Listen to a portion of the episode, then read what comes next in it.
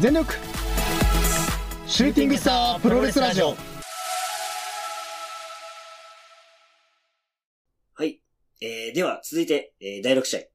うん。はい、第6試合は、谷崎直樹 VS シーバ王子の一戦でした。はい。はい。で、この谷崎とシーバお互い全然違う団体なんですよ。うんうんうん。いや、谷崎は、えー、今ダブプロレスにいて、昔ドラゴンゲート。で、このうんシーバ王子は、今、ジャストタップアウトかな所属なんですよ。はい。えー、ちょっと調べてみるか。シーバ王子。うんジャストタップアウトだと思うんだけどな。あ、わかんねえわ。出ない。2AW だったかなそこはっきりさせた方がいいよな、絶対な。そうだな。ここ、結構あれだからね。そうだね。シーバー王子、あー、出てこないな。あ、フリーだけど、どこなんだろう。一応フリーではあるあけど。フリーなんだ。なるほど。あ、うんダブプロジェクトにも上がってんのね。はいはい。グレートユニット。え？グレートに出るんだ。おー。もともとドラギの選手なんだね。あ、そうそうそうそう。で、これ、でこの二人、うん。実はあんま関わりがなさそうで、うん。実はね、こう、裏的な感じですごい関わりがあるんですよ。っていうのも、ほうほうほう。シーバー王子実は、お兄ちゃんがいてる。おお兄ちゃんプロレスラーなんですよ。うん。で、その団体ってのがドラゴンゲートで、なんならユニットも一緒だったのよ。ええお兄ちゃんのこと。お兄ちゃんはねねコトカっていうリングネームでやってて、うん。で、えー、その時はベルセルクっていうユニットかな？ヒールユニットにいて、うん。一緒にやってて、うん。名前もちょっと変えてたんだよな。ほうほうほえう。え、シーバー王子が？書いてたのー、うーんとね、お兄ちゃんの方、コトカの方。あー、なるほどね。そう。で、なんで、それが分かるかって、あの、シーマっていうレスラーがドラゴンゲートにいたんだけど、シーバー、うん。そうで、お前、こう、名前変えて俺と一緒にやれみたいな感じになって、うんうん。お前、本名、名字、シーバだったよな、つって。うん。でシーマとシーバでやれ、つって。シーマのコスチュームで、シーマの技をやるっていう。そう、い一時期ね、シーバとして活躍も、活動もしててね。ほそうそう。で、最終的に、あの、辞めちゃったんだけど。ー。うん。そうそうそう。で、今はなんか、キックボクシングかなんかのジムやってるのかな、確かね。うんうんうん。で、その実の弟うん。が、ここで試合してると。なるほどね。同じユニット、お兄ちゃんと同じユニットに所属した選手と試合するってなんか、面白くね？うん。だから、うんなんか、あの、お兄ちゃんの友達と喧嘩するみたいな感じだよね。あ、そうそうそうそうそう。なんかそれがなんかどことなく面白くてさ、うん。そうそう、まあこの試合も見てたわけなんだけど、なるほどね。ではい。試合的にはね、あの、まあどっちかっていうと格上上が、うん。あの、えーと、なんだっけ？私えーと、対戦ってなんだっけ？もうシーマの話ばっかりして、そっちばっか 出てきちゃって。谷崎ね、谷崎。そう。あ、谷崎の、それは谷崎だ。そう、谷崎が、どっちかともうかなり格上。っうん。って感じで、もう試合をずっと続いていくわけ。うん。うん。で、えー、まあお互い蹴りとか、あの、お互いドラゲー出身っていうのもあって結構スピーディーなね、試合を見せるわけですよ。うんそうね。で、これまたさ、なんかこのプロレスの、えー、なんつうの、面白さうん。繋がってくるわけじゃない。うん。で、ここはちゃんとこう見せてくれる？ううん。ん。ところがなんかまたいいなって思いつつ、うん。このやっぱスピーディーな動きってさ、や人を魅了するじゃない？この、そうだね。うん。で、この、まあ試合自体は、まあ、さっきも言ったけど結構、あのーシーバーがこう押されていく。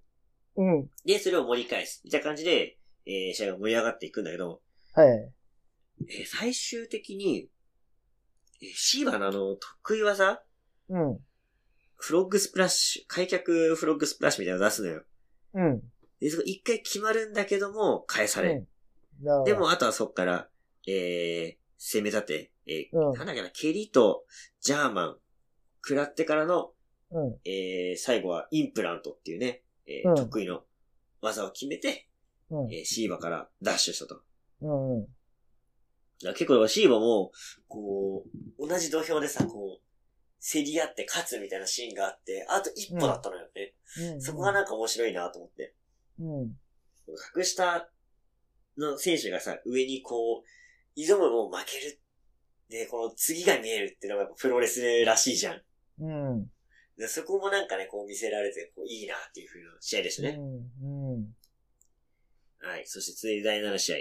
はいえー、須藤公平 VS 吉田、なんて言うんだろうな。和正じゃない？和正か。うん吉田小和和正お小田和正。あそうだね。うん。うん。ですね。で、吉田和正はどっちかっていうと、この、天竜プロジェクトの新人はいって感じ。うんうんうん。で、前回の大会で、うん6人タッグで、その佐藤公平と、や、やり合ってんのよ、すごく。ああ、なるほど。そう、同じ6人タッグの中の一人一人だったんだけど、すごい意識してやり合うのよ。ほうほで、前回佐藤公平がね、押されるっていうシーンがあって、う。おー、おー。ですごい根性を見せてさ、こうやられても立ち向かってて、最終的にはちょっと押すみたいな感じで、うんうん。まあ結局試合は直接そこで決まんなかったんだけど、そこの、うん。まあ延長戦として今回、えーシングルが組まれてるの。なるほどね。でもこの試合はね、もう、うん。佐藤公平の一方的な試合でしたね。まあ、最初の方はね、結構頑張ってたけどね。そうんの、最初の何分ぐらいかな。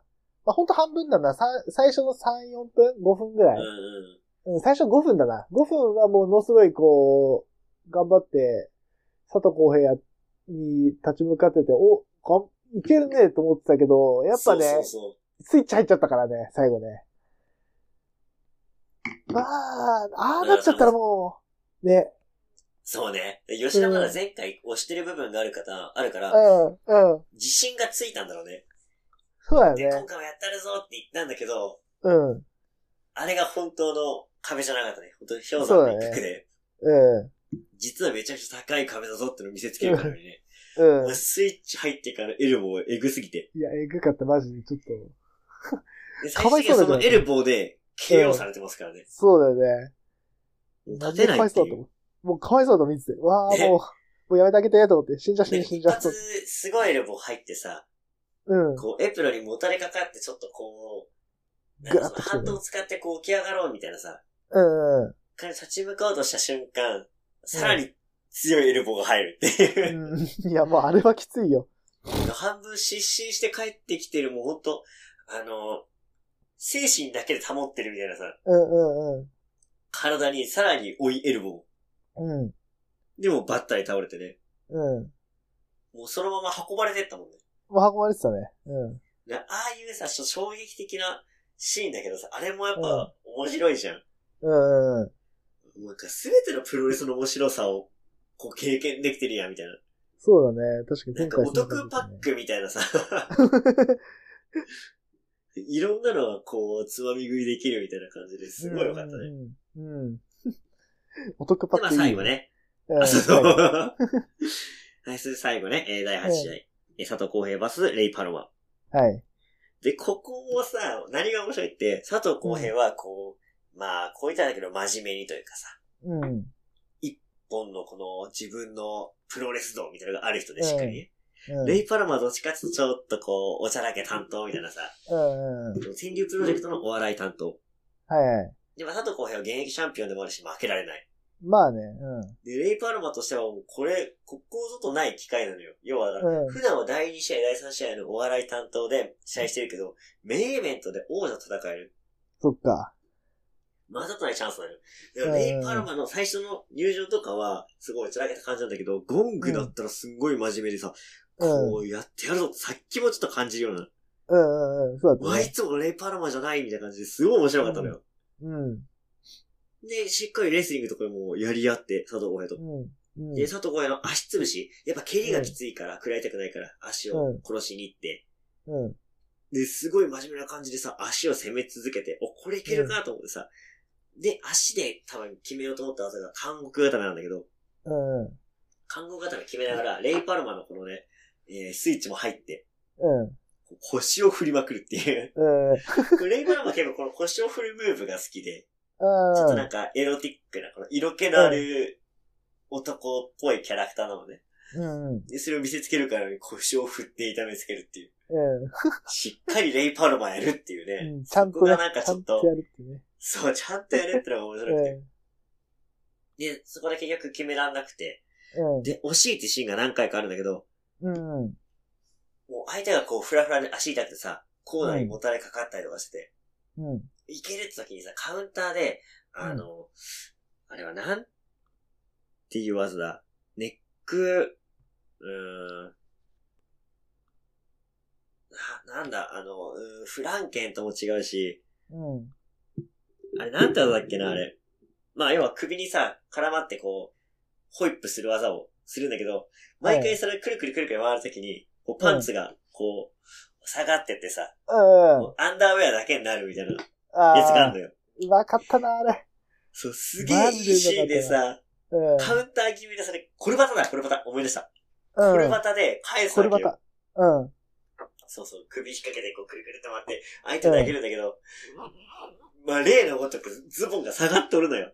いや、マジでうまかったな。すごいな、あの技で、あんは。な真剣なシーンで、この野郎、こらーとか言いながら、うんちょこちょこちょこちょこちょこちょこちょこなるねあれもうほんと。いや、もう、ね。足元にさ、ズボンがこう大群でさ、うん。こう、綺麗なお尻を震わせて、ちょこちょこちょこって歩いて、ラリアットする、口出しでラリアットするっていう。うん。こんないいさ、シーン、シリアスなシーンでちゃんとそれやるっていう、レイパルマの魔を運ぶだからね。いや、マジでプロだと思った、あれ、あの瞬間、マジで。あれ、すごいね。いや、なんかあの、いい、なんつうの？すごいさ、ド派手な技やったりとかさ、こう、うん。なんていうの？な、な、な、なんつうんだろう？めちゃくちゃやばい飛び技やるよりも、あの技はね、うん。なんて、ああいう技こそね、なんていうの、こう、うなるよね。うお、やるなって。そうね。ここで見せてくるかっていうね。いや、めっちゃテンション上がったね。うん。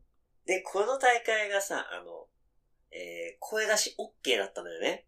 うんうん。そうそうそう。で、まあ、俺としてもこの声出し OK の大会は今回初で、うん。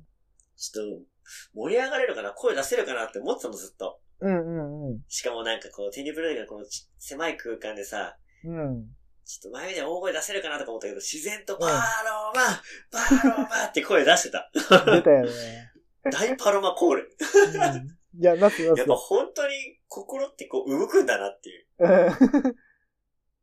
うん言ったらあれがこんな、ね、試合で心が動いてるみたいなさ、自然と声出してるみたいな。うん。これがプロレスだよなっていうのを、レイパロマで感じるとは思わなかったね。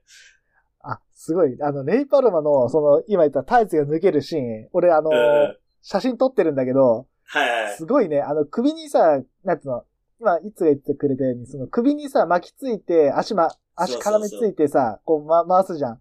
あのね、あの、連射で見てるとわかるんだけど、首絡みついて、自分が着地する直前に、自分のタイツ持って、スッと下げてんのよ。で、もううん。めちゃくちゃこう、そんな技を解説してやるなよ。で、真剣な顔して相手を見て、あの、ちょこちょこ歩くっていう。いや、すごいわ、マジで。いや、でもほんとすごいんだよね。うんい。や、マジすごいわ、これ。いや、これね、あの、俺、ふあの、今、あ、あえてさ、ふざけて言ったけど、うんうん。いや、このね、あの、なんつうの、一瞬じゃん。なんつうの、この、うんうん。一瞬しかないじゃん。こ、これ、しくったらさ、めっちゃしらけるじゃん。うんうんうん。これを毎回必ず成功させるっていう、この凄さ。そうだね。しこれかもこの試合でもしっかり決めるっていう、プロだよね。いや、マジプロだと思う、これ本当に。うん。すげえなもうその状態でさ、あの、んフランケンやって、テイクドロップキックとしっかりさ、プロレスのそう。成立させるのも面白いじゃん。ちゃんとやってるのがね。うん。いや、すげでえな今さ、あの、アメリカでこう人気のレスラー、オレンジキャシディがさ、うん。こう、両手ポケットに手を突っ込んで試合するんだけどさ、はいはいそれはい。からちょっとなんか制限があっておちゃらけで見えるみたいなさ、うんうんうん。しっかり、レイパルマもやってるやんみたいな。やってるよ。で、今のこのヒットムーブメントに近いものをやってるっていうさ、そりゃやっぱすげえわって、人気だわって、人気になるわって。で、まあ最終的にね、こんだけこう追い込んではいたんだけども、うん。もう惜しいところでね、えー、肩固めから、こう、うん流れを持ってって、バックドロップ2連発、そしてバ、えー、デスバレうん。ー。で、これ残り時間、残り30秒くらいで待ったんだよね。確か。うん。それさ、そう、そうね、ギリギリだったね。そうそう、ギリギリで、最後佐藤浩平、あ、佐藤浩平じゃない、佐藤光がさ、うんこう攻め立てて、なんとかレイパルマを沈めるっていう。うん。ただでもね、8割くらいレイパルマを攻めてたからね、すごいなっていう。そうだね。しっかりこういう試合をするんかいっていう。うん。いやー、だからこ、もうこれも面白かったね。うん。やっぱあの、めちゃくちゃ魂触れたもん。普段その、まあ言っちゃえば前座じゃないけどさ、こう、ね、最初の方に出てくる選手が王者に向かっうんて、。こそうそう。一矢報うっていうね。う、挑戦すうるっていう。そん、いいね。なんか、ななんかさ、こう、生きててもあるじゃん。うん、うん。先輩がとかさ。そんななんかさ、こう、やる姿見てやっぱ勇気もらえますよ。そいやー、面白かった、見てて、あれは。こあ、こういう選手いるんだと思っていや、まだまだ知らない選手いるんだなって。いや、俺どっちかってコミックレスラー好きなのよ。やっぱ D のからね、プロレス好きになった人間だから、やっぱうんコミックレスラーって、ちょっとこうなんつうの、おちゃらけてるとか言われるけど、いや、そうじゃないと。コミックレス、いや、もうコミックレスラーを語っちゃいけないんだけど、コミックレスラーって語っちゃいけない存在なんだけど、まあそうだなんつうの、あね。の、ねネタばらしみたいな感じだから、いや、コミうんうん。コミカルにやるってどれだけ難しいかってね、真面目なところにコミカルを入れてくるってさ、うんうんうん。いや、まあ、本当のプロじゃないとできないと思うんだよね。コミ、ねコミカルプロレスって。うんうん。だ、なんな、あの、いや、あのタイツ脱げた瞬間ね、マジ感心しちゃったもん、すげえなって。いや、すげえな、なるよね。マジかよって。うわーってなるよな。うん。いや、まあ面白かったまあねな。うん、うんこの大会まあ締めて終わりましたけども、はい。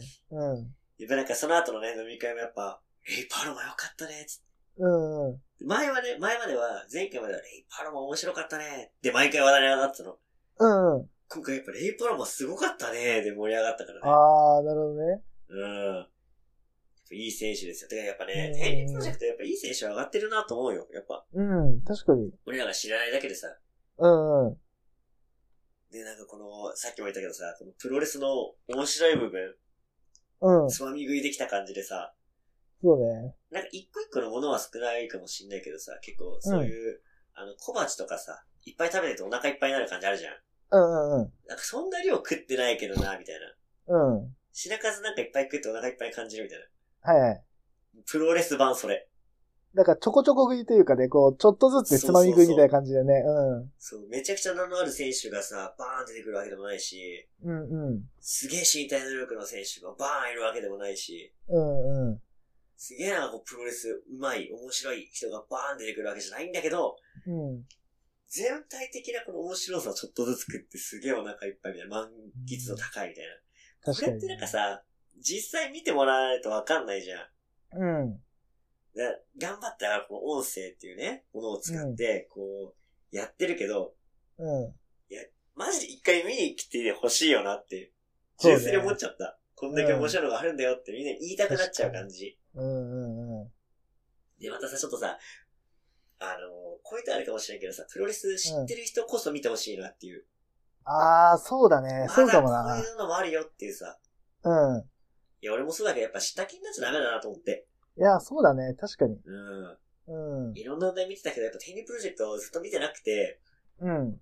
最近になってね、こう、まあ出会いもあって、縁もあって、こうやって見させてもらってるけど、やっぱ面白い、普通に。うん。感心しちゃったね。そうだね。はい。はい。で、まあこの大会ね、まあ、えー我々見に行ったのは1回戦だけなんですけど、翌日はい2回戦があって、で、お互いね、ちょっと誘われてたんだけど、予定あったんだよね。そうなんだよ。そう、うん本当はどっちも見たかったんだけども、見れなくて、うんまあ今回この、えー、試合結果はい。をちょっと最後に、えー、振り返ってですね、終わりにしたいと思うんですけれども、うんはい。えー、1回戦上がってきた、えー、佐藤浩平とドン藤井が当たりましたと。うん。で、この試合はね、えー、結構試合早々終わってんですよね。3分で決着ついてるんですけど、おう、うん。場外でやり合って、リングアウト狙った藤井うん。が、えー、浩平がこのリングに戻ってきて、ギリギリでね、戻っていたところを、えー DDT ダイビング2で攻め立てる。はい。で、そして、えー、後頭部、正面とラリアットをかまして、うんうどん藤井が、回想早々試合をね、こう決めようとしたところを、うん。なんと公平がカウンターで膝蹴り、そしてラ・マヒスラを決めて勝つ。うん。佐藤公平がラ・マヒスラを決めたんだってなんかその図だけでも面白いなっていう。はあ、なるほど。はい。続いてじゃあ第2試合。うん。行こうと思いますで、えーちょっと時間もね、はい押してきたので、まあここからはサクサクっと、まあ実際見てないんでね、まあそうね。そうそう、なんとなくこの結果を追っていくような形でいこうと思うんだけども、はい。えー、2回戦はですね、矢野啓太 VS、えー、谷崎直樹。うわ、これ見たかったな。おー。超なんか押してる選手だからね。うん。うん。で、えー、試合結果的にはですね、えー、矢野が、バッキンガムクラッチで勝った。バッキンガムクラッチなんだろうな。えー、重なばからのサイドクロスフェイスを狙う谷崎。うんえー、矢野がすり抜け足払いから十字固め。一度は返した谷崎。二度目の丸め込み肩上げれずってことは、あれだね。えー、十字固めの後、起き上がってきたのをくるっとなんか、決めたのかな。ほうほうほはい。まあこれでね、丸め込みで勝ちましたと。う。うん。まあ準決決勝もね、えー、最大この日だけで3試合しなきゃいけないから、うん。もうサクッと勝つのがね、どんだけ短く決めれるかっていうのが決め手だったのかな。うんうんうん。はい、続いて、えー、佐藤光バーサス、えー、岩崎。うん。これは捕獲式、え、腕ひしぎ十字固め。だから、はい。あれかな？空中で、キャッチするか、相手がこう、踏み込んできたところを、こう、下からキャッチして、うんうん。なのかな？うん。まあ、腕ひしぎで腕が伸びきったところでギブアップしたと。はい。まあ、今回これもね、えー、一発逆転というか、サクッと決めるような技で勝ったというような感じだね。うんうんうん。はい。はい、続いて第4試合が、三木拓郎 VS 渡瀬瑞希。うん。で、この試合なんだけど、お互いエルボー合戦うん。がヒートアップした上、えー、末にですね、えー、渡瀬がこうコーナーに押し込んでエルボーをし続けて、えー、レフリーの静止を聞かなかったってことで、えー、反則負けになりましたね。うんうんはい。まあ、またどっかでね、えー、シングルやってもらえたら嬉しいけど、そうね。まあ実際反則は反則だからね。うん。渡瀬もそこは守らなきゃいけなかったなっていう感じかな。うん。はい。で、続いて、えー、第5試合スペシャル4で、えー、先日負けて4人が、まあ、試合するって感じだったね。はいはい。うん。はい。で、えー、第6試合が、えー、お、佐藤対決や、光バーサス公平。まあこれも絶対面白かったろうな。うん。うん、お互いがまあ、えー、結構ぶつかり合ってる感じの試合がありますけども、うん。えー腕攻めか、えー腕攻めを逃れた公平がファルコンアロー、至近距離からのエルボー。で、なかなかダメージから起き上がれない二人。えー下から捕獲式腕十字を決めるもロープに逃げられると。うん。あ、逃れようとする公平をマットに押し付け、その体勢で肩をつけてスリーカウント。おー。なるほど、ギブアップ狙いの腕ひしぎと見せかけて、関節技からホールを狙ったって感じだね。なるほどね。そういうことう。まいな。は起点が効いた勝ちって感じなのかな？そうだね。そんな感じかね。うん。まあそういう試合もあるからね、プロレスは本当にね。うんうんうん。いや、なるほど。佐藤光はこの二つ、捕獲式の同じ技で違う見せ方をしたわけだ。うん。さっくり入って、こう逆転の腕ひしぎっていう見せ方と、うん。腕ひしぎを使った丸め込み。なるほどうんね。うん。面白いですね。うん。はい。続いて第7試合。えー、トーナメント準決勝。えー、矢野啓太 VS 二木拓郎。うん。この試合は、えー、カールシックルって技で、矢野啓太が勝ってますね。はいはい。カールシックル、変形チキンウィングフェイスロックだそうですね。うん。えー、ニキタこの得意技、マットスプラッシュを放つも、矢野がかわす。で、うんかわしてマットに腕をつ、えー叩きつけてしまったニキタクロの腕を、えー、捉えて、左腕をハンマーロック。はい。そして、えーさらに押し、えー押さえ込むのを返したところに、えー腕十字。そして、うんえー変形チキンウィングフェイスロックに移行して決めたと。うんうんあー、なるほど。写真が載ってるんですけど、うん。うん。あの、イエスロックとか、あの、うんうん。えー、ボーンロックうん。の形と一緒かな。はいはいはい。まあ写真だけだからちょっと影の部分がわかんないけども、多分オモプラッタとフェイスロックの合体技って感じかな。うんうん。はい。ですね。えー、で、セミファイナルが、えー、スペシャルタングマッチ。えーこれも先日負けた、えー選手たちのタッグマッチでしたと。うんうんうん。えーそしてメインイベント。えーこれが矢野啓太 VS 佐藤光。この二人ってね、昔、俺見に行った大会でタッグ組んでね、タッグチャンピオンに挑んでたんで、おー多分、、あのーお互い、あれなんだろうな、チームメイト、タッグパートナーの一戦っそっか。て感じかな。はい。うん。えーこの試合ね、矢野啓太が、あの、黄色に紫という、この、うん。えーテンプロのカラーリングでコスチュームできたっていうね。いやなるほど気合い入れてきましたね。はい。うん。で、最終的には、えー、最後何決めたのかな？足取り式ゆりかもめ。おー。16分21秒。うん。あー、でも写真ありますけども。はいはいはい。はいはいえー、とですね、ブレンバスターを仕掛けるも、えー、矢野が踏ん張って、コブラツイストを狙う。えー、切り返そうと、えー、ヒカルを封じ込めコブラ。それからうんローリングクレードでかう、えー回転し、フォール、カウント2。うんお。互い苦しい場面先に立った矢野啓太。うん。えー、ヒカルを起こして、グランドマンジを決めて、そっからゆりかもめ。あの、得意な技ですね。はいはい。で、それをエビが、エビで返すんだけども、うん。エビってのを反り返ってね、起き上がるとするんだけども、えー、あ、違うか。ん？体をエビで起こし、えー、ヒカルがヘッドバット。矢野も押しか、打ち返してヘッドバットを決めて、えー、倒れたところを足を取って、封じ込めて、うん。最後足と。首うん。を取った、えーうん変形のゆりかもめ。だレッグレッグロックの形。あの、昔、俺も言って懐かしいってなったんだけど、小島聡がね、やってた。おー。この首と腕をさらグッて押さえるさ、なるほどね。動き取れなくなるだけのレッグレッグロックに、えー足で両腕を掴んでる形かなうんうん。で、勝ちましたと。いや、流行杯優勝ですよ。いやー、矢野が勝ちましたか。いや、見に行きたかったな やっぱ押してる選手がさ、うん。やっぱ勝つっていう、見たいじゃないですか。いや、優勝かっていう。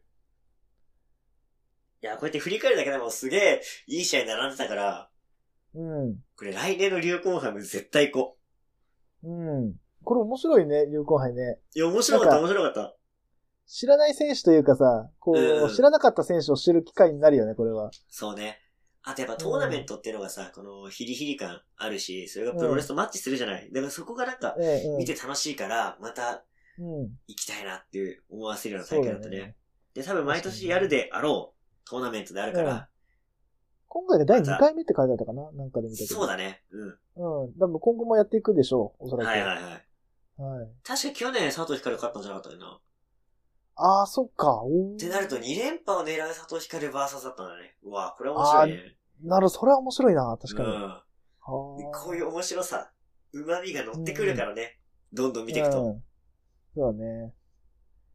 いやーいい興行でしたね、今回もそう。ですね。でね、今回この興行というか、まあ基本的に自分は、あの、し写真を撮る、はいはい、なんかまあはい。通例というかね、なんですけど、あのーまあ毎度のことでね、ちょっとね、あれだったんですけど、あの、バッテリー切れがね、あの、セミファイナルのところで なっちゃいまして、はい。いや、もうね、だから、あの、さ佐藤浩平の試合はね、俺最初の方しか撮れてないんですよ。あー、なるほどね。で、そこでもうあの、諦めて、あの、カメラの電源オフにしてメインに備えてたんで、はいはいはい。もうね、ちょっとね、さすがにね、なんつうの、毎度毎度こういうことが起こるの嫌だなと思って、もうね、はいはいあの、替えのバッテリー買っちゃいました。6000円ぐらいおー、買ったんだ。で。もういいやと思って。もはいはいういいやと思って買って、で、プラそうね、スもう一個、毎回ね、最後の方にね、そうなると、充電気にしだすよね、やっぱね。そうなんだ、やばいやばい、やばいかもしれないとか言って、うんうん毎回ね、それで、あの、基本さ、最後の方ってめちゃくちゃいい試合多いじゃん、やっぱり。そうね。当たり前だけどね、あそうなんだよ。当たり前なんだけどさ、うんそのたんびにさ、こう、あ、取れの、取り逃してたっていうのがすごい、取り逃したとかあるのがすごい悔しいからもう買っちゃってさ、なるほど。ちょっと。で、もう一個ね、実を言うとね、顔、あ実はこれ明日買いに行こうかなと思ってるのがあって、それが何かっていうとカメラのレンズ。おレンズ買うんだ。いいね。自分のね、持ってるカメラのレンズが、あの、初心者キットみたいなやつで、はいはい。あの、付けられてるやつで、あの、簡単に言うと、近い距離のやつと望遠のやつっていう二つなんですよ。うんうんなんだけど、あの、プロレスの会場ってさ、どっちかというと、この引きで撮りたいし、プラス、なんつうの、近づいて撮りたいというかう、んうんうん。ズームでも撮りたいっていうさ、こうどっちもあるからね。そう、どっちもあるから、どうしてもど、その二つを合わさったレンズが欲しいんだけど、どうしても二、なんつうのなんつうのかな、と取り外しが毎回毎回めんどくさくて、そうねで。そのたんびに、こう、ああ、取り逃したとかっていうのがあって、これもまた取り逃しをね、こう、なんつうの、助長するというか、はいはい。原因の一個だったから、もういいやと思って、あの、どっちもね、あの、搭載できてる、その、ひ引きの絵も撮れるし、こう、近い絵も撮れるレンズをちょっとね、明日ね、秋葉原に行ってね、いろんなお店ちょっと見ながら、売ってないかどうかちょっと確認して、なかったらもう、あの、楽天で買っちゃおうと思って。いま。す。多分、それもね、いくらぐらいするのかな？安くても5万8千円とか、うわー、高い。レンズで。高いけど、でもね、毎回毎回ね、ちょっとストレス溜まるのはもう嫌だからね。はいはいはい。せっかくさ、もうあのコロナもね、まあちょっと最近増えてきてるけど、だんだんだんだんね、こう、落ち着いてきて、そうね。感染それこ OK そだったしね。そう、感染も OK だってさ、こう、熱狂空間にやっぱ戻りたいっていう気持ちがやっぱどんどん出てきてるから、やっぱそうなるとね、手元にはやっぱカメラが必要だし、うんってなると、ちょっとね、本格的に、やっぱ、それこそさ、本当俺カメラ買ったのが、コロナ、コロナがさ、こう蔓延する数ヶ月前に買っちゃって、結局あのカメラを満足に使えないで2年間経っちゃったから、ちょっとそろそろ本格始動ということで、ちょっとね、あの、まあ、バッテリーも新しく、替えのバッテリー買ったし、はいはいはい。うん。ちょっとレンズもちゃんとした、ちゃんとした、ちゃんとはしてんだけど、今持ってるやつうんうんうんが。あの、自分の撮りたい絵が撮れる、はいはい。ど、どっちもちゃんと撮れるレンズを買って、ちょっと次回、いつになるかわかんないけど、まあおそらくさっきオフレコで話した大会を、はい。を多分それを、うん。そうね、あの行きたい大会があるんだよなそ。う行きたい大会があるんで、1ちょっとそれはね、22にね。1月22日ね、1.22にね、来年のはいちょっと横ありであるん。で、行きやたいグレートムーター見とかないとダメっしょ。いやー、そうだよ。うん 言っちゃったよ。まあ、それはね、多分おそらく見に行くんで、ちょっと観戦レビューとかね、うんうんできればなって感じですね。はい。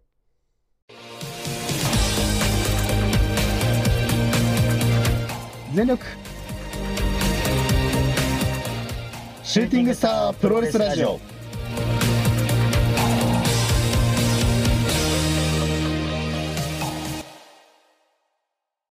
さて、では、終わりにしましょうかね。本当はね、そうなんですよ。もう一個、新日本プロレスと、えー、サーダムのお話をしたかったんですけど、ね。実はね、今回これ収録、すげえ大変で。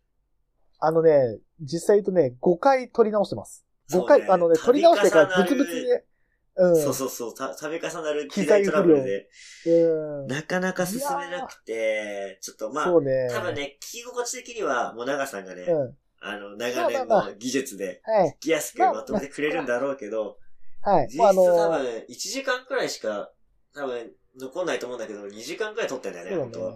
そう、実を言うと、そう、不良があってね、いろいろね、こう、トラブルがありながらね、ちょっとどうにかね、そうそう本編は撮ろうっていうことで、ちょっとテンプロだけはちょっとちゃんと撮ろうと言ったしねっていうところで撮ってたんだけど、なかなか今回はね、そうだね。あの最初はね今もちょっと、綱渡りで今も撮ってるからね、これね。そう、だから本当にもうあの、そろそろは、あの、早めに終わらせないとなって感じなんだけど、まあ、こっから先は俺の仕事なんで、いつも言うけど、はい。もうあの、バトンを渡されたんでね。まあ、あの、おそらく、今、今聞いて、今この話をして、え、そうだったのって思えるようなものにできているよねっていう、できてるよね、編集くんっていう、編集担当くんっていうはいはい。感じなんで。まあ、どうしようかな。ここは、久しぶりにやりますか。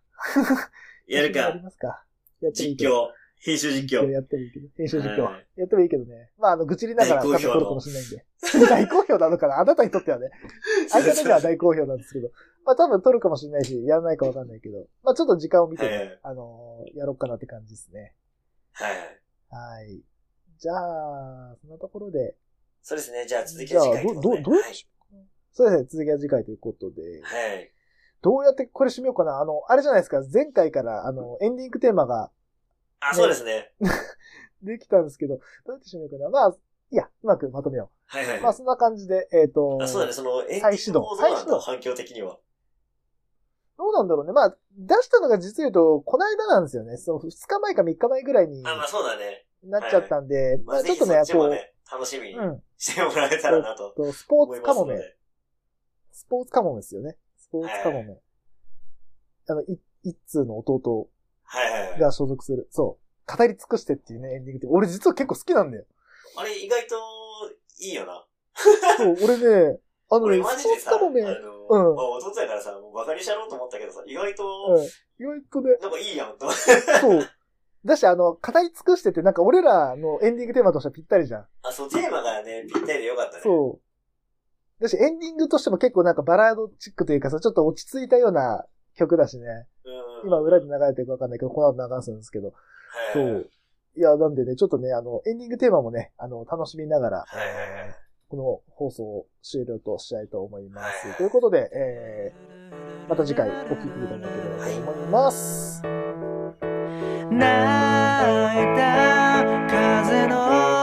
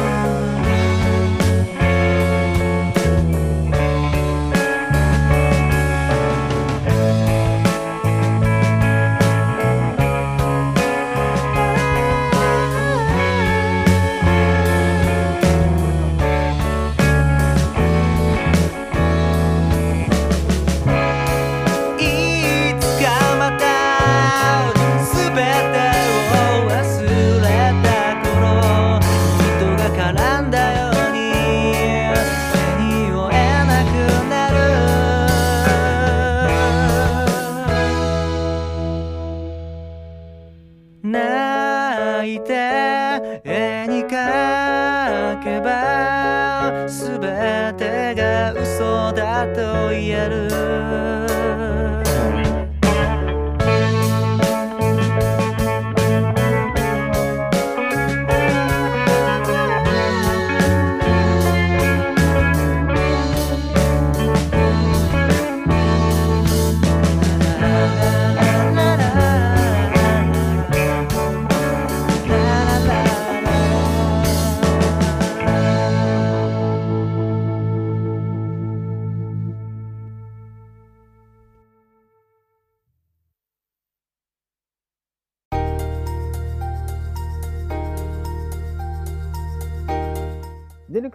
力シュースタープロレスラジオは番組ツイッター、インスタグラムを開設しております。